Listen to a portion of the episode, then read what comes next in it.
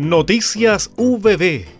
Lo más importante del acontecer universitario a continuación. Con un 50% de eficiencia ha funcionado el primer humedal artificial en una laguna urbana en Chile, construido gracias a la investigación y el proyecto liderado por el académico Universidad del Biobío Pedro Cisterna. La iniciativa fue destacada en el programa de TVN ¿Cuál es tu huella?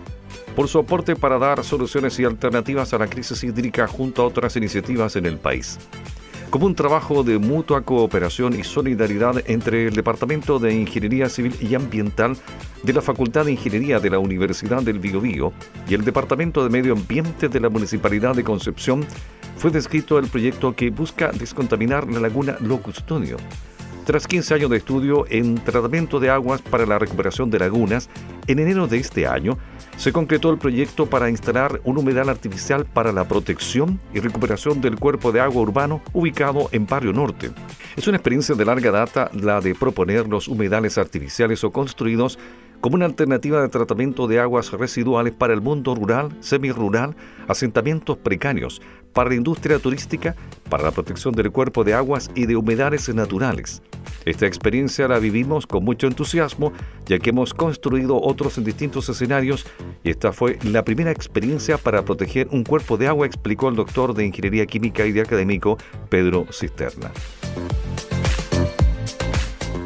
UPP encabeza seminarios sobre eslabones tecnológicos para encadenamiento productivo en construcción de madera industrializada.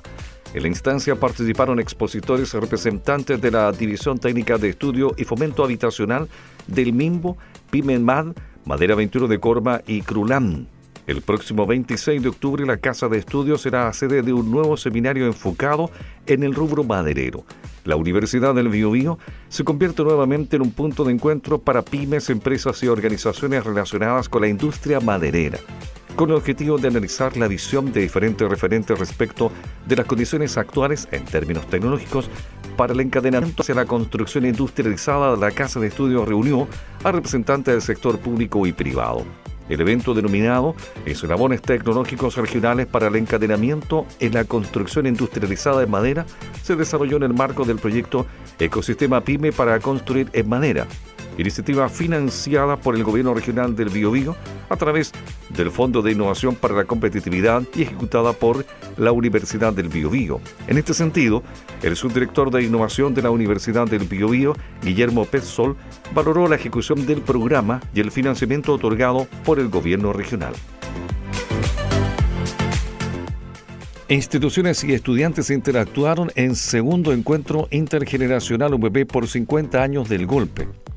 Sin lugar a dudas, la historia contemporánea de Chile tiene un antes y un después que marcó el 11 de septiembre de 1973. Por lo mismo, la importancia de esa fecha mantiene la expectación de la Universidad del Biobío para relevar aquel hito y sus consecuencias en el marco de su aniversario 50.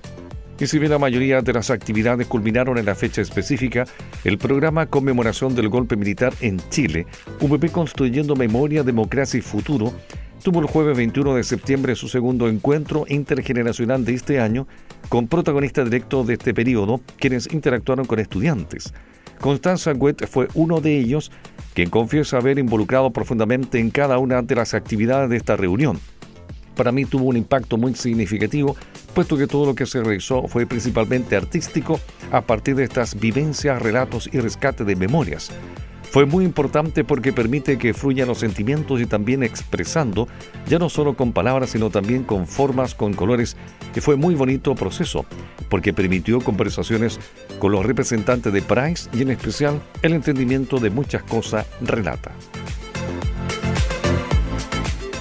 San Carlos se cuida, prevengamos el cáncer y las enfermedades cardiovasculares fue el nombre de la iniciativa que contó con la participación de estudiantes y profesionales de las carreras de enfermería, fonoaudiología y nutrición y dietética de la UPP.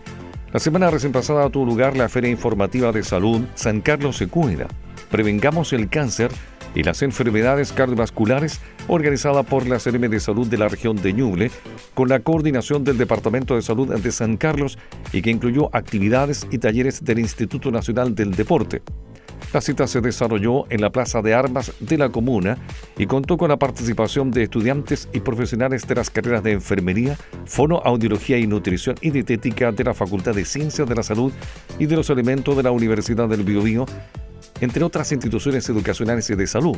El encuentro encabezado por la Seremi de Salud de Ñuble Jimena Salinas Urrutia alcanzó una gran convocatoria de la comunidad, especialmente de jóvenes, adultos y adultas mayores, y estuvo orientado a informar a la comunidad sobre los cuidados preventivos del cáncer y las enfermedades cardiovasculares.